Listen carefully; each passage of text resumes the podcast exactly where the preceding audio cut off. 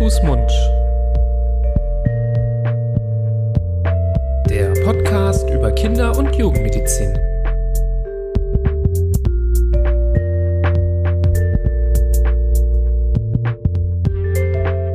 So ihr Lieben, herzlich willkommen zu einer weiteren Folge von Hand, eurem Podcast zur Kinder- und Jugendmedizin mit uns beiden, Nibras Nami und Florian Barbour. Hallo lieber Florian. Hallo, hallo. Wir sind von Beruf Kinderärzte, das habt ihr vielleicht schon in unseren anderen Folgen gehört. Oder ihr schaltet aber heute zum ersten Mal hier rein, sodass das eine wichtige Info von, für euch ist. Und ja, seit über zwei Jahren nehmen wir hier für euch einmal wöchentlich ähm, Folgen zu wichtigen Themen aus der Kinder- und Jugendmedizin auf. Und heute haben wir uns ein Thema ausgesucht, über das wir uns sprechen, äh, das wir, über das wir sprechen möchten, was eben ein absoluter Klassiker der Kinder- und Jugendmedizin ist, wo womöglich auch viele Hörerinnen und Hörer sich mit identifizieren können und sagen können, ja, die Krankheit hatte ich als Kind auch, kann ich mich auch gut dran erinnern, war ähm, vielleicht mal auch gar nicht so toll, hat mich auch genervt, äh, habe ich auch vielleicht schlechte Erinnerungen dran oder naja, vielleicht erinnert man sich doch nicht mehr dran. Hängt ein bisschen davon ab, wann es einen erwischt hat. Ich kann zumindest auch hier mitreden, ähm, denn ich war auch Opfer der Windpocken. Denn ähm, das ist direkt vielleicht eine Info vorab, die grundsätzliche Impfempfehlung gegen die Windpocken, gegen das Varicella Zoster Virus, was das auslöst, ähm, die gibt es gar nicht ähm, so lange. Und deswegen hatten viele von uns Erwachsenen, die jetzt hier vielleicht zuhören, selber vielleicht mal die Windpocken. Du auch? Ich, ich rechne jetzt gerade, wie alt du bist, aber es äh, kommt hin, ja. Also bei mir ist Danke, das schmeichelt mir jetzt sehr, dass du dann nochmal überprüfen musstest, ob ich äh, vor 2004, 2004 ein ja. Kind noch war, ein Kleinkind. Aber ähm, danke, das ist sehr nett, äh, sehr nett. Na, in deiner Kindheit gab es noch keine, gab es die Impfempfehlung noch nicht. In meiner Kindheit äh, gab es den Impfstoff wahrscheinlich noch nicht, weil ich schon so alt bin. Insofern, Mhm. nee, den gab es natürlich schon.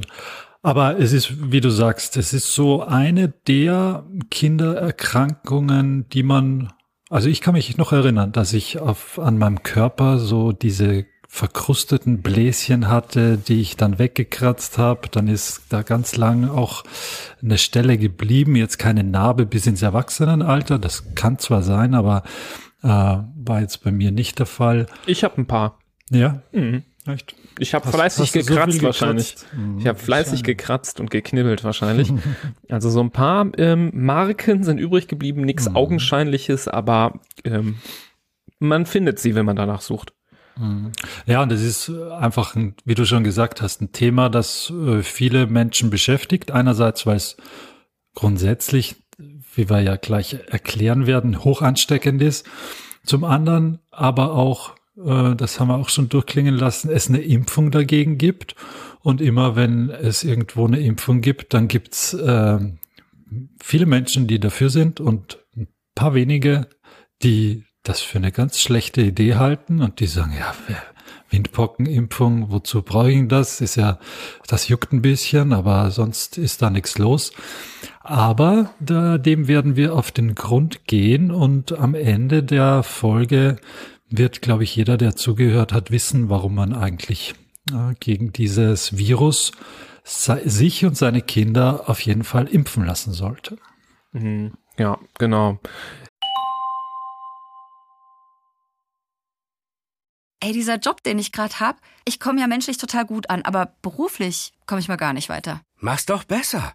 Mit einem Job bei SOS Kinderdorf machst du nicht nur einen Job, sondern du kannst wirklich etwas bewirken. Du kannst dich weiterbilden und kommst beruflich voran. Bewirb dich jetzt auf einen von vielen Jobs. SOS Kinderdorf. Mach's doch besser.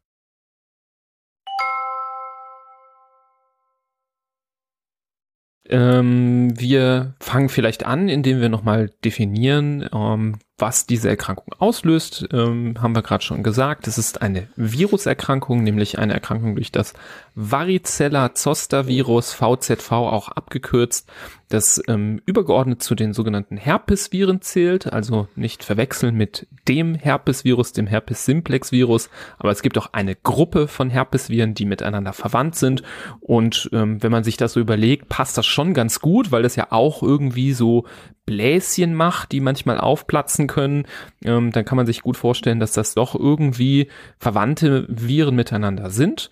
Ähm, Menschen sind das einzige bekannte Reservoir, also man kann sich jetzt nicht beim Hund äh, mit Windpocken anstecken und deswegen habt ihr auch noch nie eine Katze mit Windpocken gesehen. Also ist eine Erkrankung, die rein bei ähm, Menschen auftritt und der Name ist Programm. Denn der, der Begriff Windpocken kommt äh, tatsächlich daher, dass die Übertragung dieser Viren rein alleine durch die Luft, die so durch den Raum zieht, ähm, ausreicht ähm, und möglich ist. Also man muss nicht sich berühren. Natürlich ähm, sind auch sogenannte Schmierinfektionen möglich. Das heißt, wenn man sofortigen Kontakt mit so einem frisch aufgeplatzten Bläschen hat, dann kann man sich darüber ähm, sehr, sehr leicht ähm, anstecken und das ist eben sehr, sehr ansteckend. Aber durch die Luft über mehrere Meter können diese ähm, Tröpfchen auch weitergetragen werden, vor allem dann, wenn derjenige, der auch gerade krank ist, dessen Atemwege auch ähm, diese Viren ähm, auf sich tragen, dann hustet, dann ähm, fliegen so richtig kleine Tröpfchen durch die Luft, wo die ähm, Varicella Zoster Viren wie in so einem Taxi drin sitzen und nur darauf warten, am nächsten Stop rausgelassen zu werden ähm, und sich so verbreiten. Genau, und äh, ich meine auch, dass man äh, durchaus auch schon Geschichten gehört hat, ähm, so hat man es damals auch gerne erzählt ähm, in, in meinen ersten Zeiten in der Klinik, dass durchaus auch ähm, Ansteckungen so von einem Zimmer ins nächste möglich waren, wenn beide das Fenster auf Kipp hatten. So ansteckend ähm, sind die Windpocken tatsächlich. Über, über draußen. Ja, genau. Hatte also, da wurden so Geschichten erzählt. Ich rede jetzt von Geschichten, ne? Ich weiß jetzt mhm. nicht, äh, aber da haben dann schon die Schwestern erzählt, ja, damals, da brauchte man nur im Nachbarzimmer das Fenster auf Kipp machen mhm. und dann hatte das nächste Kind auch die Windpocken. Ob das jetzt ganz so stimmt oder ob es nicht doch dann eine Person war, die aus dem einen ins andere Zimmer gegangen ist und das dann mit sich genommen hat. Das mag dahingestellt sein, aber ich will nur sagen, es, war, es gibt so richtige Legenden zu mhm. dem Thema, wie man sich mit Windpocken dann anstecken kann. Mhm. Ganz spannend. Also bei mir, wo ich mich noch dran erinnern kann, in meinen Anfangsjahren ist das, wenn bekannt war, dass ein Patient mit Windpocken auf die Station kam oder von der Station ging, dass sofort alle Türen geschlossen werden mussten auf dem Flur, wo er entlang ging, damit da nur ja nichts reingetragen wird. Das kann ich mir schon oder kann ich mir deutlich realistischer vorstellen, dass das in so einem äh, Durchzug vom Flur ins Zimmer rein, dass das dann auf jeden Fall da reingetragen werden kann. Aber vielleicht äh, stimmt auch ein Teil deiner deines Mythos oder deiner deiner Story. Das kann schon sein, weil das Zeug wirklich unglaublich ansteckend ist. Nicht nur durch die Luft, also es kommt selten auch vor äh, oder selten, einfach weil weil die Luft eben viel wenn ich jetzt einen Patienten mit Windpocken vor mir habe, dann ist die Wahrscheinlichkeit, dass ich mich über die Luft anstecke, trotzdem höher als über eine Schmierinfektion, weil ja eine, für eine Schmierinfektion ist ja mehr notwendig. Da ist eine Berührung notwendig oder ein Gegenstand, der geteilt wird. Ähm, insofern ist eine Schmierinfektion seltener, obwohl sie natürlich auch dann äh, relativ leicht vonstatten geht. Auch der Speichel und das, das Sekret in den, in den Augen, also das äh, in den Konjunktiven oder an den Konjunktiven ist, ist infektiös. Das heißt, auch damit kann man sich anstecken. Aber am aller, aller ansteckendsten ist der Inhalt aus diesen Bläschen. Und das äh, wird richtig, wie man sich so in, wie man es in diesen ähm, Filmen und Dokumentationen, wo man zum Beispiel sieht, wenn jemand niest, was da für ein Luftwirbel äh, durch die Gegend strömt und wieder die, die Aerosole durch die Luft genauso äh, findet das dann statt und, und geht so von einem zum anderen. Ja. Genau. Und wenn es einen dann erwischt, dann beträgt die Inkubationszeit, also zwischen Ansteckung und dann wirklich Auftritten von Symptomen, so im Durchschnitt zwei Wochen. Also das kann schon auch mal sein, dass man dann sich womöglich gar nicht mehr erinnert, dass man mit jemandem Kontakt hatte, ähm, der selber erkrankt war. Und das Ganze fängt in der Regel relativ uncharakteristisch an. Also das kann auch mal nur losgehen mit leichten Fieber, Kopf- und Gliederschmerzen, Abgeschlagenheit, so wie halt bei jedem Virusinfekt möglich. Mit der Zeit kommt dann aber dieses wirklich absolut charakteristische Windpocken-Exanthem, was für Kinderärzte eigentlich auch einfach eine Blickdiagnose ist, wenn sie es sehen. Man sieht das, wie gesagt, heutzutage deutlich seltener als früher, aber wenn man es sieht, dann ist es eigentlich schon klar. Windpocken kann man quasi von der Tür aus schon erkennen, wenn man reinkommt und das Kind entkleidet ist, dann sieht man das. Das sind eben diese, ja, erstmal Papeln. Papeln nennen wir in Medizin so eine ähm, Rötung der Haut, die so erhaben ist, also nicht ganz wie ein Pickel, so steil bergauf, aber ähm, so, so eine flache ähm, Erhabenheit der Haut und mit der Zeit sammelt sich unter dieser Papel oder in dieser Papel Flüssigkeit, sodass dann eben ein Bläschen daraus wird und diese Bläschen finden sich dann über den ganzen Körper verteilt, verstreut. Und was eben charakteristisch ist für die Windpocken, ist, dass eben auch sogar die behaarte Kopfhaut betroffen ist. Es gibt ja viele ähm, Exantheme, wo interessanterweise die Kopfhaut nicht betroffen ist, bei den Windpocken schon. Und ähm, was auch typisch ist, ist, dass auch die Mundschleimhaut mit betroffen sein kann, dass da dort auch Bläschen auftreten können. Und ähm, in dieser Gesamtheit ähm, ist es eben sehr, sehr charakteristisch. Was auch typisch ist, ist, dass man eben ähm, diese ganzen Papeln und Bläschen nicht alle gleichzeitig entstehen rot werden, Bläschen werden und dann aufplatzen, sondern dass es so verschiedene Stadien gibt. Manche kann man dann sehen, oh, da beginnt gerade eine Stelle, wo daneben direkt ein Bläschen ist, was schon ja womöglich ähm, geplatzt oder aufgekratzt wurde und schon verkrustet ist. Also man sieht so, kann an der Haut eines Kindes mit Windpocken alle Stadien ungefähr gleichzeitig sehen, von ähm, verkratzt und verkrustet bis hin zu ganz, ganz frischen. Und das nennt man in der Kinder- und Jugendmedizin, das lernen dann auch immer alle Kinderärzte für ihre Facharztprüfung Beschreibung den sogenannten Sternenhimmel oder Heubnersche Sternenkarte.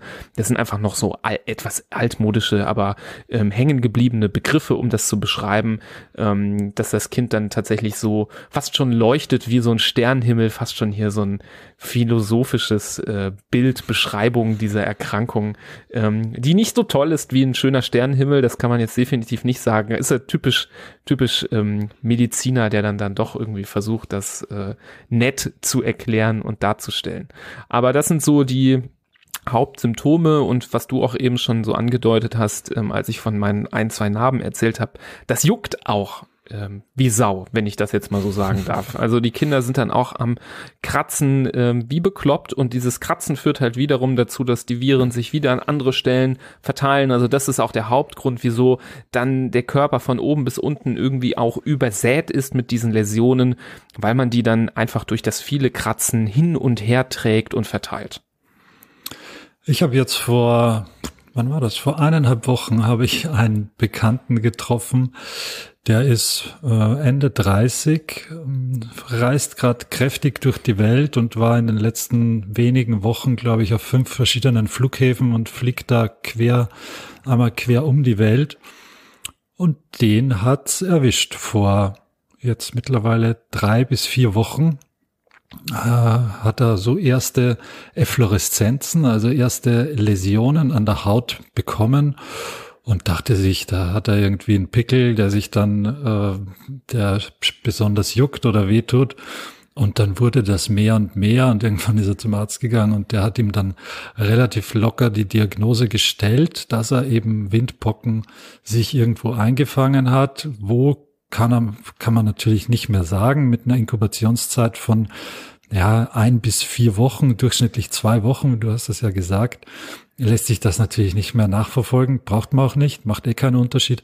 Aber der hat wirklich gelitten. Also der war richtig krank, äh, einige Tage. Ist auch häufig so, dass gerade im Erwachsenenalter die Erkrankung nochmal deutlich heftiger ist als im Kindesalter. Das ist ja auch häufig so bei, bei gewissen Erkrankungen. Und, ähm, und der war auch noch gezeichnet. Also das war zwei Wochen nach, äh, nachdem er so krank war und der war im ganzen, ganzen Körper übersät von diesen Krusten und diesen eingetrockneten Bläschen. Jetzt fragt sich vielleicht der eine oder andere, zwei Wochen vorher, wie, wie konnte der dann da wieder in die äh, äh, nach draußen und wieder Leute treffen. Die Infektiosität, die muss man natürlich unterscheiden von der Inkubationszeit. Die Inkubationszeit ist die Zeit von der Ansteckung bis zum Auftreten der ersten Symptome.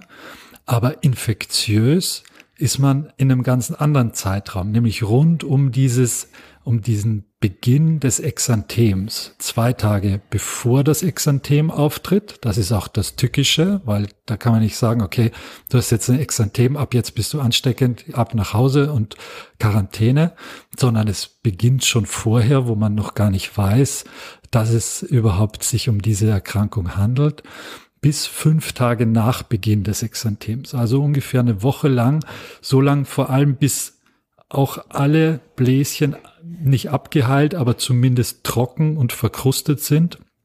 Bis dahin ist man ansteckend und ähm, kann das auf andere Menschen übertragen. Und wenn man dann zum Arzt geht und der von der, man steht noch in der Tür und der weiß schon, wie die Diagnose ist oder sagt, das Kind hat, hat Windpocken, was da auch noch hilft bei der Diagnosestellung, einfach weil es die Trefferquote dann deutlich erhöht ist, wenn man einfach nach der, nach dem Impfstatus des Kindes fragt. Und wenn, äh, oder in den allermeisten Fällen wird dann der Elternteil, der mitgekommen ist, sagen, nee, das äh, Windpocken haben wir nicht impfen lassen, weil Punkt, Punkt, Punkt. Ganz selten gibt's auch ähm, sogenannte Durchbruchvarizellen, also eine Infektion mit Windpocken, obwohl man geimpft ist. Aber das ist sehr selten. Das ist auch eine deutlich mildere Erkrankung als jetzt Windpocken ohne Impfung. Und in den allermeisten Fällen handelt es sich eben um sogenannte Impfverweigerer oder wie auch immer man sie nennt, ähm, die, wo es deshalb äh, möglich war, dass da Windpocken übertragen worden sind. Mhm. Und als vielleicht als vierte Variante, es gibt auch noch Impfwindpocken oder Impfvarizellen. Das ist, wenn sich dieser Ausschlag, diese Bläschen bilden nach einer Impfung. Das ist sehr, sehr, auch sehr selten und hat jetzt, fühlt man sich auch nicht krank oder ähnliches, aber es, es kommt zu diesen äh, Bläschen auch nicht so zahlreich wie bei einer richtigen Infektion. Aber das gibt's auch noch dazu. Genau, das ist aber natürlich deutlich weniger ähm, schwer von der Erkrankung. Das gibt's ja auch bei Masern auch, die Impfmasern. Mhm. Es mhm. liegt einfach daran, dass hier ähm, sowohl bei Masern als auch bei ähm, Varizellen das ein Lebendimpfstoff ist. Das heißt, hier wird ähm, tatsächlich ein ähm, ein, ein Virus geimpft, das lebendig ist, aber ähm, ja nicht so ähm, krank macht wie das Original. Es ist abgeschwächt und ähm, kann sich im Körper aber dennoch vermehren und verbreiten, führt dadurch ähm, zu einem Triggern des Immunsystems, sodass eine Immunantwort entsteht, wie gesagt, in der aller, allermeisten Regel, ohne dass eben ähm, dann doch so eine Art Impfvarizellen äh, auftritt, aber in seltenen Fällen kann das schon mal sein. Ähm, was ich noch sagen wollte, ist, dass ähm, glaube ich, relativ typisch ist bei den ähm, sogenannten Durchbruch-Windpocken, also die du gerade genannt hast, wenn das Kind das bekommt, obwohl es geimpft ist, dass der Impfstatus nicht vollständig ist. Also die Impfung für ähm, Varizellen besteht ja aus zwei Teilen. Die eine kann man so gegen ersten Geburtstag machen und die zweite dann noch mal so ein halbes Jahr später.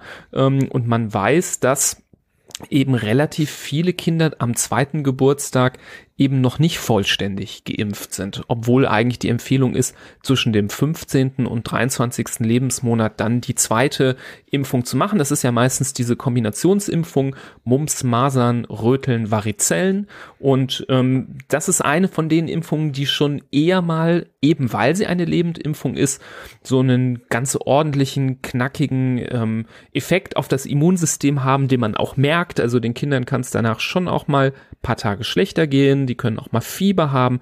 Das ist alles völlig in Ordnung und okay im Rahmen dieser ähm, Impfung. Das führt einfach dazu, dass das Immunsystem gut reagiert und ein gutes Immungedächtnis für die Zukunft bildet. Aber viele Eltern sind ein bisschen von erschrocken nach der ersten Impfung ähm, und dann wird gerne mal leider die zweite so rausgezögert und das kann halt dazu führen, dass der ähm, der Schutz nicht so ausreichend ist, dass ähm, die Kinder dann ähm, geschützt sind, wenn sie sich anstecken. Das bessert sich, ähm, vor allem dank, äh, dank auch ein bisschen dieser eingeführten Masernimpfpflicht ähm, bis zum ähm, Eintritt dann eben, wenn man in eine Einrichtung geht, Kita, Kindergarten, Schule, dann wird dann meistens dann doch die zweite Mumps, Masern, Röteln, Varizellenimpfung nachgeholt. Aber wir können da ganz klar sagen, da sollte man eigentlich nicht den Abstand vergrößern. Es ist eine völlig normale Reaktion, dass man in den Seilen hängt nach der ersten, ähm, nach der ersten Impfung dieser Art. Und ähm, da ist es wichtiger, einen guten Impfstatus zu haben, damit es eben gar nicht zu den Windpocken kommt. Und wir sagen gleich auch nochmal, wieso eben die Windpocken gar nicht nur eine harmlose Kinderkrankheit sind. Mhm. Ähm, die Ferndiagnose mit dem Patienten an der Tür ist gestellt. Äh, nichtsdestotrotz gibt es natürlich andere Möglichkeiten, hier diese Erkrankung oder diesen Erreger auch wirklich nachzuweisen und bombensicher zu belegen. Das kann man sowohl aus dem Blut als auch aus der Flüssigkeit als auch ähm, aus dem sogenannten Hirnwasser. Wir, wir erklären das immer mit Hirnwasser oder Nervenwasser, also der Liquor, der das Gehirn als Flüssigkeit umgibt und auch im äh, Spinalkanal zu finden ist. Auch da kann man bei einer Infektion, die auch das zentrale Nervensystem betrifft, ähm, den Erreger direkt nachweisen oder auch in der Folge dann im Blut Antikörper, die der Mensch gebildet hat, entweder aufgrund einer Infektion oder aufgrund der Impfung ähm, nachweisen. Ist aber in den meisten Fällen, wenn es sich um immungesunde Patienten handelt, einfach nicht notwendig und ähm, kostet auch Geld, würde nur eine Diagnose, die ohnehin relativ äh, sichergestellt werden konnte, dann noch unterstreichen. Und das kann man sich eigentlich sparen, sowohl für die Krankenkasse als auch für den äh, für die Praxis ist, sind das Kosten, die in den allermeisten Fällen nicht notwendig sind. Bei uns ist das anders in der Klinik. Wir sind ja in einer onkologischen Spezialklinik tätig. Da haben wir schon durchaus äh, auch öfters mal die Notwendigkeit, diesen Erreger zu suchen und äh, nachzuweisen, ob es sich denn um diese Erkrankung handelt, weil, ähm, und das ist jetzt schon mal der erste Hinweis auf das, was du gerade gesagt hast, es gibt eben Personengruppen, die von diesem Erreger nicht so einfach nur vorübergehend mal mit juckenden ähm, Bläschen und etwas Fieber betroffen sind, sondern die wirklich schwer krank werden können und wirklich auch bedroht werden können von dieser, äh, von diesem Virus. Und da muss es auch mit der, mitunter mal notwendig sein, direkt den Erreger nachzuweisen, um es äh, auch zu beweisen und dann gegebenenfalls auch eine Therapie einzuleiten. Das ist aber, hat jetzt mit der Wald- und Wiesen, Kinder- und Jugendmedizin in der Kinderarztpraxis wenig zu tun. Ja, genau. Da sollte man auch nicht drauf bestehen, wenn jetzt der Kinderarzt, genau, die Kinderärztin absolut. sagt, ähm, ich bin mir sicher, ich sehe das, ich habe das gesehen äh, des Öfteren, ich habe das gelernt, ich bin da erfahren, dann braucht man weder irgendwie den Virus nachweisen aus einem Bläschen noch irgendwie eine Blutuntersuchung. Ähm, das ist nicht notwendig. Da kann man eher direkt dazu übergehen, zu überlegen, was kann man dagegen tun, dass ähm, die Erkrankung vielleicht äh, vom Kind als ja sehr ähm, quälend empfunden wird. Ähm, quälend ist zum Beispiel natürlich der Juckreiz, da kann man was gegen tun, ähm, indem man zum Beispiel ein Antihistaminikum gibt und dem Kind damit den Juckreiz nimmt. Hat auch den Vorteil, eben durch das weniger Jucken verteilt sich ähm, das Virus ähm, weniger und es gibt vielleicht auch weniger Läsionen, die ähm, man da behandeln muss. Ähm, eine zweite Maßnahme, die viele anwenden, ist ähm, das Auftragen von synthetischen Gerbstoffen. Ein Präparat, was ich jetzt zum Beispiel kenne, so aus dem Alltag, ähm, Tanosynt zum Beispiel, ähm, was dünn aufgetragen wird auf die betroffenen Hautstellen, wenn es noch Bläschen sind, um das Ganze relativ rasch und schnell auszutrocknen ähm, das kann man sehr, sehr gut anwenden. Ähm, ich weiß auch noch, wie ich als Kind e-, eingepinselt wurde, ähm, um das jetzt mal so ganz nett auszudrücken. Ähm, das denke ich, wird jetzt nicht dabei helfen, dass das Kind nach drei Tagen wieder in den Kindergarten kann und ähm, alle Bläschen sofort verschwunden sind. Aber insgesamt kann man sich dann auch vorstellen, dass wenn man die Bläschen austrocknet, dass das durchaus das, dazu führt, dass man sich ja schneller erholt und nicht mehr alle Bläschen auch so unbedingt so ansteckend sind. Man sollte auch immer die Bläschen und die Läsionen am Körper gut im Auge behalten. Es gibt nämlich immer auch das Risiko einer sogenannten Sekundärinfektion eines eines solchen, solchen Bläschens. Es ist nämlich manchmal so, dass die Viren in dieser Läsion ein bisschen den roten Teppich ausrollen für mögliche Bakterien, die sich da noch obendrauf mit reinsetzen in ja diesen Defekt der Haut, diese kaputte Stelle und sich dort ausbreiten können. Deswegen kann sich das dann, wir nennen das immer bakteriell super infizieren, sodass mal auch ein Antibiotikum durchaus notwendig sein kann. Gerade wenn jetzt zum Beispiel viele Stellen am Körper verdächtig sind, dass da Bakterien auch mit drin sitzen, zum Beispiel wenn da richtige so weiße ähm, oder gelbliche Sekrete in den Bläschen sich mit der Zeit bilden ähm, oder dann die Läsionen ganz groß und gerötet werden und ja, sagen wir mal, ähm, entzündeter aussehen als der Rest, kann es auch manchmal notwendig sein, ein Antibiotikum richtig als Saft zu nehmen und nicht nur auf die Stelle lokal ähm, aufzutragen. Andere äh, Maßnahmen sind dann wirklich nur noch notwendig bei, sagen wir mal, Risikopatienten. Also zum Beispiel, wenn wir von einem Frühgeborenen oder Neugeborenen ausgehen oder einen Menschen mit einem Immundefekt, ähm, dann würde man tatsächlich hingehen und ein ähm, sogenanntes Virostatikum benutzen, ein ähm, Antivirenmittel. Also kann man sich ganz gut vorstellen wie ein Antibiotikum nur halt für Viren. Und ähm, dieses Virostatikum kann man zum einen als Tablette geben, aber in manchen Fällen, wenn die Patienten auch echt krank sind, dann kann man es auch intravenös verabreichen, ist manchmal notwendig und kommt man nicht drum herum. Ähm, Gerade auch, wie gesagt, wenn Neugeborene oder Frühgeborene daran erkranken, sollte man nicht ähm, das ablehnen, dass das Kind das bekommt. Das kann tatsächlich gerade für so vulnerable Patienten sehr, sehr wichtig sein.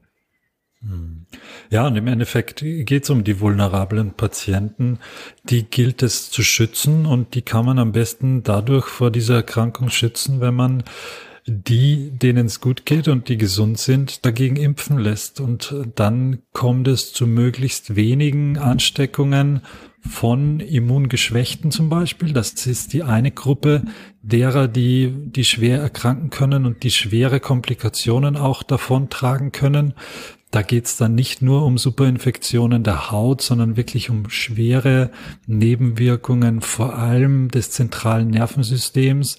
Da kann es zu Entzündungen im Gehirn kommen, zu Ge Entzündungen im Kleinhirn, zu einer sogenannten ähm, Meningitis auch, also einer Hirnhautentzündung. Man hört schon, alles Mögliche kann entzündet sein dadurch.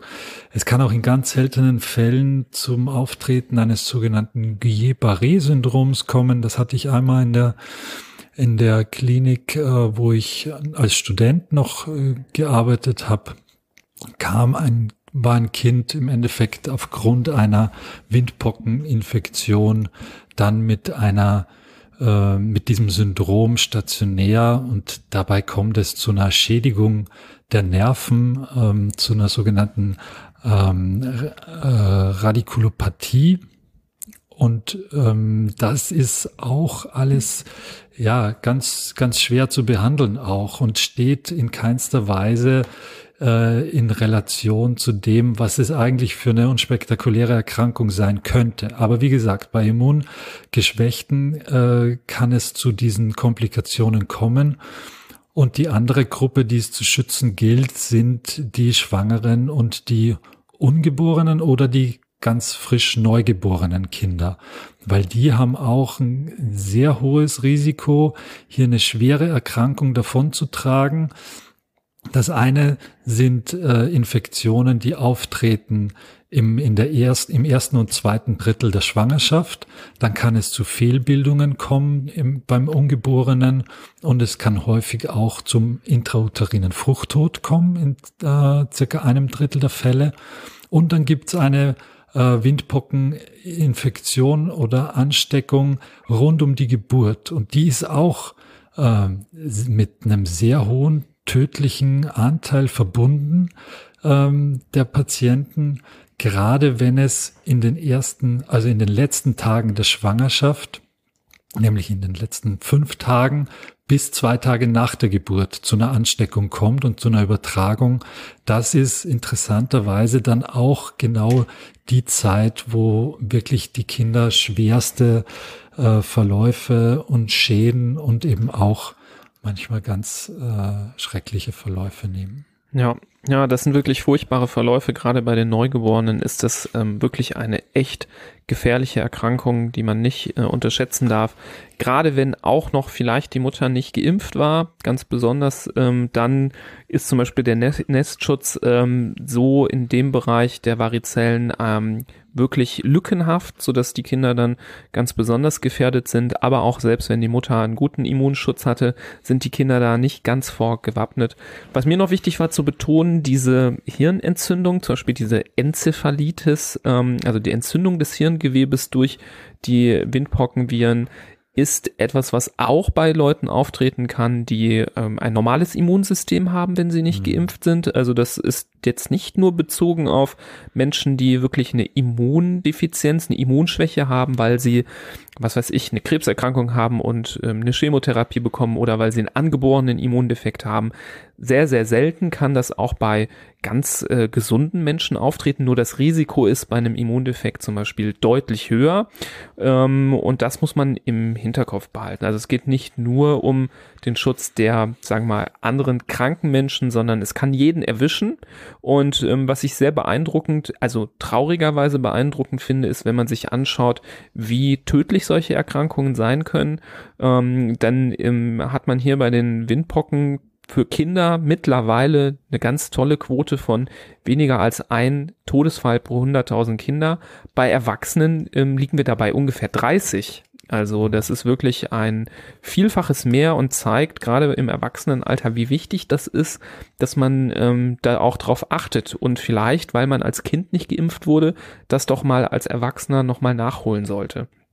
Ähm, äh, vor allem, wenn man auch andere Kinder in der Umgebung hat, wenn man Schwangere in der Umgebung hat, aber natürlich zum eigenen Schutz. Also hier nochmal wirklich echt der ganz klare Appell, guckt in eure Impfausweise, schaut, gibt es da nicht doch die Möglichkeit, ähm, das irgendwie nachzuholen? Ähm, denn man hat im, aus meiner Sicht, wenn man sich hier nicht selber unbedingt schützen möchte, so viele andere Leute, die man ähm, mitschützen sollte. Ähm, und ähm, gerade im hohen Alter, wenn man an die auch noch denkt, haben wir in Corona-Zeiten auch viel an äh, viel dran gedacht, ähm, dann sind Windpocken wirklich, wirklich auch nicht ohne. Und wir haben jetzt gar nicht über den Zoster gesprochen. Ähm, wollen wir jetzt, sagen wir mal, an der Stelle nicht so breit machen, weil es nicht so das typische Kinder- Problem ist. Aber wenn man einmal so eine richtig knackige äh, Windpockenerkrankung hatte, dann kann man ja sein ganzes Leben lang auch einen sogenannten Zoster bekommen, das dann immer mal wieder so Hautareale mit so Bläschen ähm, auftreten, die dann wirklich auch Schweine wehtun, sehr unangenehm sind. Gerade so im höheren Alter kommt das immer wieder vor. Es kann echt quälend sein und da kann man vielleicht auch Abhilfe, Abhilfe schaffen, indem man frühzeitig eine vernünftige Immunisierung durchführt und jetzt nicht unbedingt die tolle Windpockenparty feiern muss, wie das viele, manch, viele Leute ja verharmlosend machen. Ähm, das ist wirklich nicht der Weg, den man gehen sollte. Hm. Die sogenannte Gürtelrose der Zoster, ja, eine sehr schmerzhafte Erfahrung, die man im späteren Leben mal macht, genau. Ich würde jetzt gern, ich meine, wir haben uns jetzt noch nicht in einer Folge ausschließlich um das Thema Impfung gekümmert, drum würde ich jetzt trotzdem, oder nicht deshalb, sondern äh, trotzdem würde ich jetzt gerne noch einmal äh, nur ganz kurz den Teufel an die Wand malen. Für alle, die sich denken, ja, ich lasse mein Kind nicht Windpocken impfen. Die zwei da im Podcast haben auch gesagt, äh, das ist eine gar nicht so schlimme Erkrankung für das Kind und äh, macht gar nicht so viel. Also man möge sich nur vorstellen, man hat ein vier Jahre altes Kind, äh, lässt es nicht gegen Windpocken impfen, weil man eben glaubt, man weiß es besser, besser als der Kinderarzt, besser als die STIKO äh, und besser als alle anderen. Das Kind steckt sich aber unbemerkt an einem anderen Kind an, äh, ist somit infiziert, ist ansteckend, bevor ich überhaupt merke, dass es die Windpocken hat, bevor das erste Bläschen auftritt. Wir treffen uns am Sonntag mit einer befreundeten Familie. Die Frau ist äh, hochschwanger und freut sich auf den Nachwuchs, aufs erste Kind. Leider wird die Frau genau an dem Tag von dem nicht geimpften Kind angesteckt äh, mit Windpocken. Zwei Tage später kommt das Kind zur Welt und es passiert das, was wir gerade vorhin schon angedeutet haben, nämlich eine perinatale Infektion mit Varizellen. Und das kann für ganz eng stehende Familien dann auch äh, die totale Katastrophe bedeuten, nämlich dass das Kind schwer geschädigt wird oder überhaupt das Ganze gar nicht überlebt. Ja. Also man ja. sollte sich das wirklich gut überlegen und eben besser überlegen. Ja, genau. Nee, ist ein super Beispiel, dass du das ja auch nochmal so gezeigt hast dann, ähm, weil das ist einfach die Realität und das sind die Geschichten, die wir immer wieder erleben, leider erleben müssen und ähm, das sind immer diese Situationen, wo äh, man in Gesichter blickt und ähm, der Blick es schon sagt, aber es kurz darauf auch ausgesprochen wird, ich bereue das so sehr, dass wir das nicht gemacht haben zum Beispiel. Und ähm, in so einer Situation, wie gesagt, ich habe ich habe das einmal erlebt, dass ein Kind so schwer krank war mit den Windpocken nach Geburt. Ähm, das Kind hat es zum Glück überlebt, aber auch nur haarscharf, muss man sagen. Und der Weg dahin, das war so ein Kampf und hat die Eltern so ähm, ja belastet, das wird die ihr Leben lang begleiten. Und wie gesagt, ein Drittel der Kinder schafft es eben dann nicht ähm, dieser Neugeborenen mit Windpockeninfektionen. Und ähm, ja, das möchte man, wünscht man niemandem natürlich, auf keinen Fall. Ja, das finde ich ist ein fast perfektes Schlusswort, Florian. Ich wollte trotzdem noch, weil wir in der letzten Folge auch über ähm, ASS und Aspirin gesprochen haben, nochmal darauf hinweisen, dass wenn man zum Beispiel einem Kind ja das Leid reduzieren möchte mit Windpocken, wenn es vielleicht auch Fieber hat und man das senken möchte, dass man bitte, bitte nicht Aspirin nehmen sollte, das ja sowieso nicht im Kindesalter angewendet werden darf, aber auch genau gerade bei Windpocken nicht, weil das ist die Konstellation, die mit am bekanntesten ist, die das gefürchtete Reihesyndrom auslösen kann. Diese Komplikation, die auch in vielen Fällen, wenn sie da mal eintritt, sie tritt zum Glück nur sehr selten ein, in circa eins bis fünf pro Millionen Fälle, aber wenn sie eintritt, ähm, tödlich verlaufen kann mit Leber- und ähm, Hirnfunktionsstörungen. Und das, das ist der ganz gefährliche Cocktail Varizelleninfektion plus ähm, Aspirin. Aber euch passiert das ja hoffentlich allen gar nicht mehr, denn ihr habt die letzte Folge gehört und diese und das Kind ist gut gegen Windpocken geimpft und nimmt sowieso kein Aspirin. Deswegen ähm, alles nur. Das ideale Kind. Das ideale Kind, genau. Das ist das, was Eltern sehr gerne hören. Das ideale Kind oder gleichzeitig mit dem Satz, oh, der ist ja brav, der ist ja total lieb. Ähm, das ist meistens dieser Vorführeffekt, wo dann ähm, so Leute, die mal kurz so für ein, zwei Stunden in das Leben mit reinschauen, dann sagen so, ja, der macht ja gar keinen Ärger, ähm, ist ja immer lieb und dann gucken dich die Eltern dann so an und sagen so, ja, toll, das war jetzt eine Momentaufnahme. Äh, ich gebe dir den noch mal ein paar Stunden mit nach Hause, dann kannst du dich noch mal äh, zurückmelden, was du so denkst. Ähm, genau, aber sagen wir mal, das immunologisch ideale Kind hat nämlich eben diese Konstellation, ähm, dass es gegen Windpocken geimpft ist und auf gar keinen Fall Aspirin zu sich nimmt.